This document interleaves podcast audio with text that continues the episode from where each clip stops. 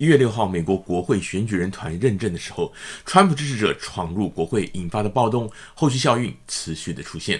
华裔的运输部部长赵小兰昨天率先辞职，成为第一个为了国会暴动而辞职的内阁部长。随后，教育部长也跟进了。与此同时，川普则是发表了一段录影的谈话，承诺将会平稳有序地交接政权，并且也指责暴力的行为，声称暴力行为者不代表美国，违法者要付出代价。不过今天早上他又推文表示啊，七千五百万支持美国优先和让美国再次伟大的选民是伟大的爱国者，将会持续发出洪亮的声音来影响美国的未来，也不应该被以任何的方式不公平对待。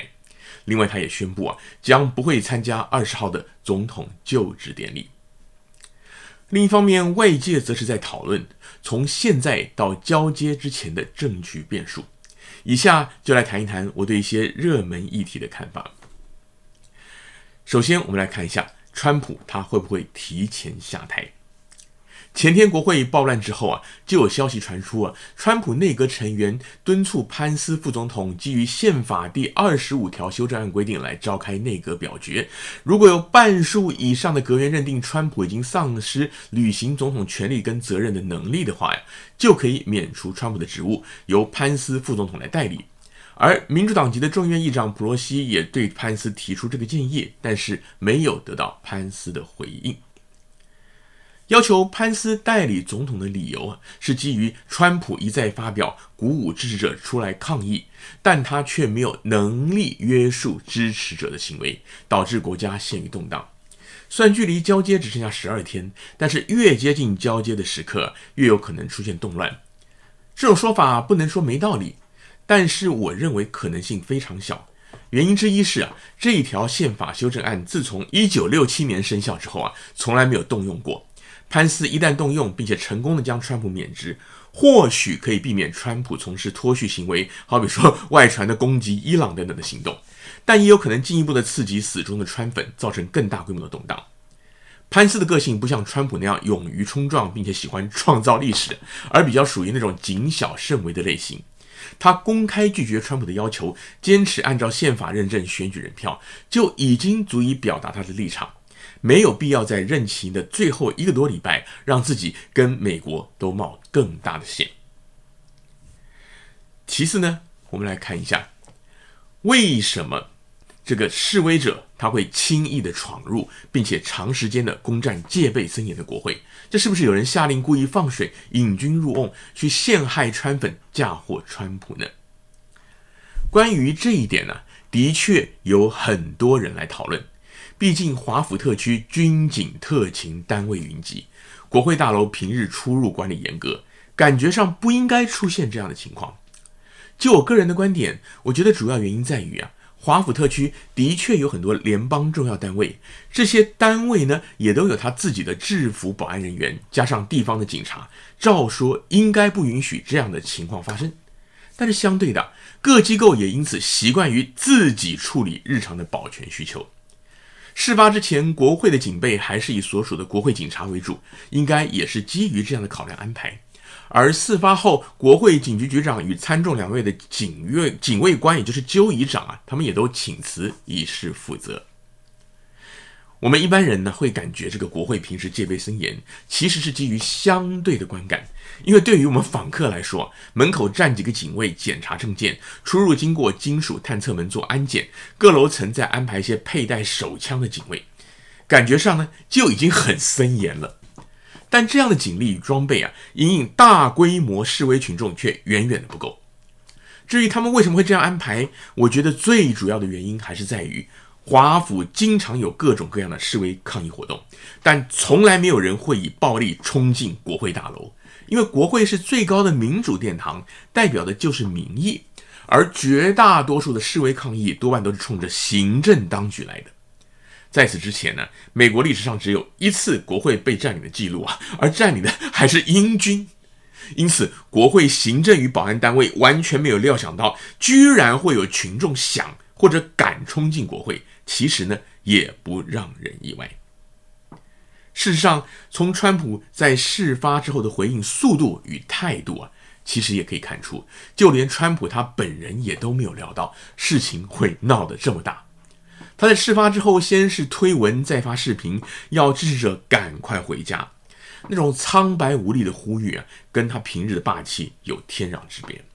一部分原因当然是他自己理亏，但我觉得更重要的就是他自己也被吓到了，而这也印证了“水能载舟，也能覆舟”。运用群众造势容易，但一旦群众火热到一个程度的时候，往往就会脱离掌握，造成难以预期的后果。接着我们来看一看呢，川普他是不是还有政治前途？坦白说啊，在这个一月六号之前，川普他还被认定为往后四年共和党的领军人物。而这也就是为什么还是有为数不少的党内极右派大声的拥护支持他，并表示会在六号的认证会议当中替川普来翻盘。但是六号动乱之后啊，这些支持他的政治人物要么选择闭口不言，要不然就谴责暴力。毕竟啊，支持者攻占国会之前，川普他还亲自的发表演说，鼓励他们勇往直前。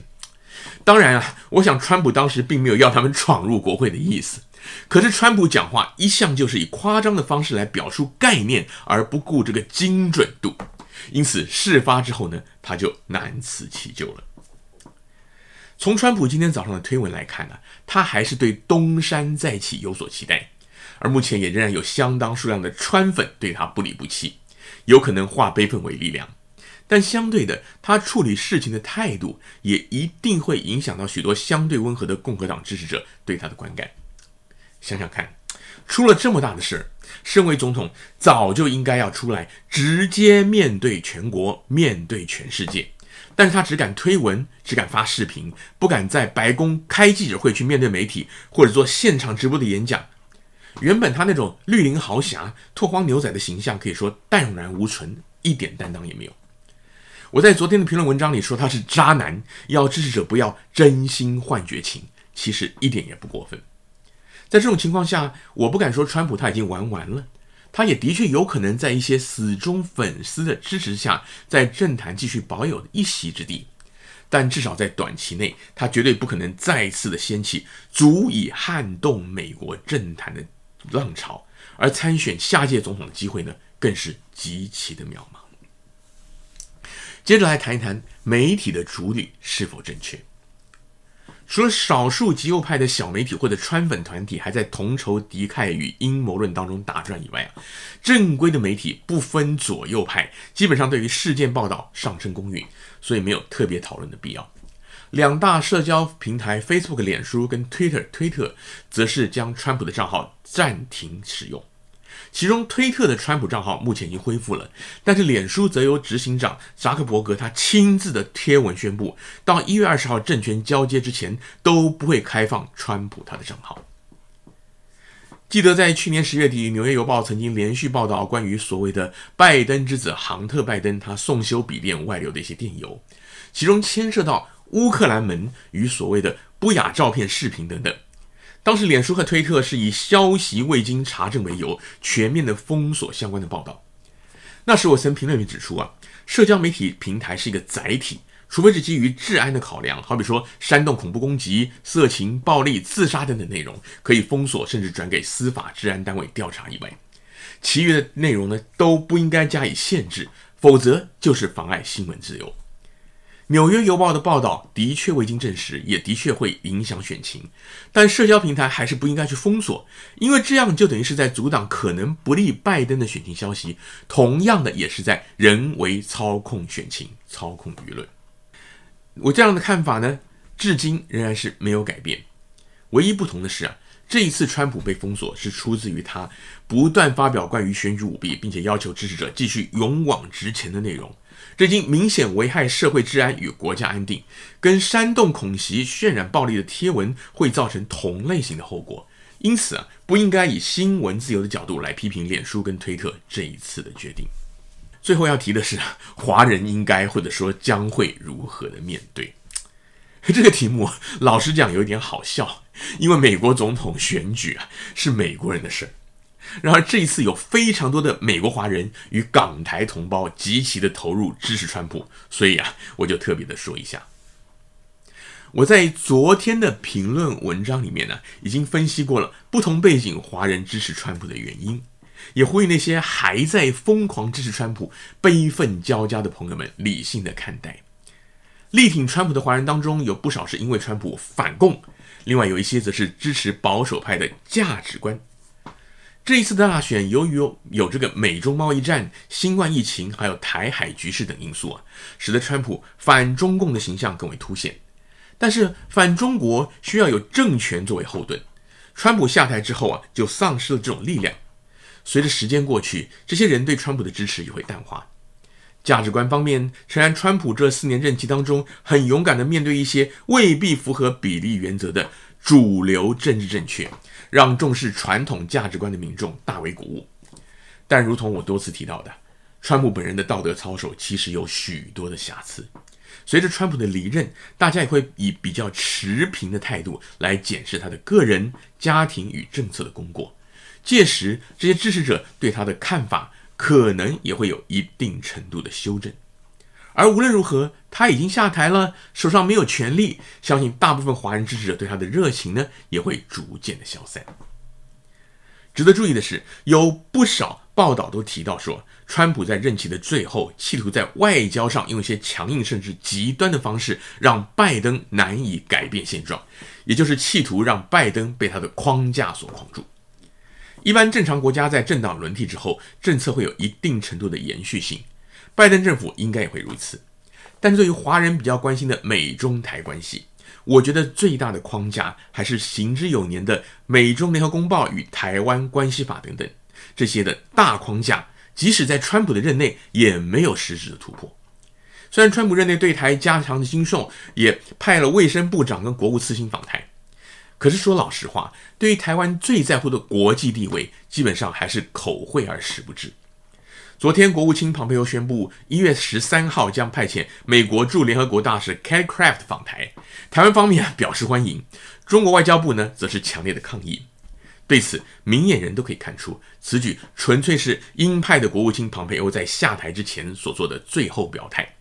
Kelly Craft 也许会说一些台湾有重要国际地位，应该要进一步参与国际事务之类的场面话，但完全不会有任何的实质作用。毕竟，如果美国真的那么挺台湾，联合国大使早就应该在纽约的联合国大会上发言支持台湾加入联合国，而不是在政权交替前一个礼拜跑到台北去。台湾当局和民众尤其要注意的是。美国历届政府都是以美国利益为最高优先，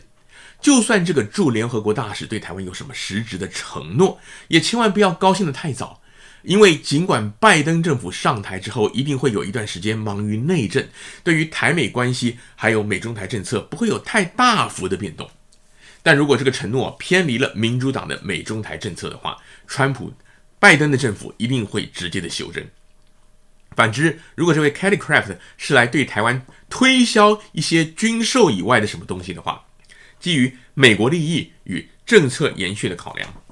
拜登政府也会乐于承认，并且要台湾买单，但却未必会把台湾的善意记在心里。毕竟这是川普的手下拉到的生意，而台湾政府在过去四年极力向川普示好，民主党呢也是都看在眼里的。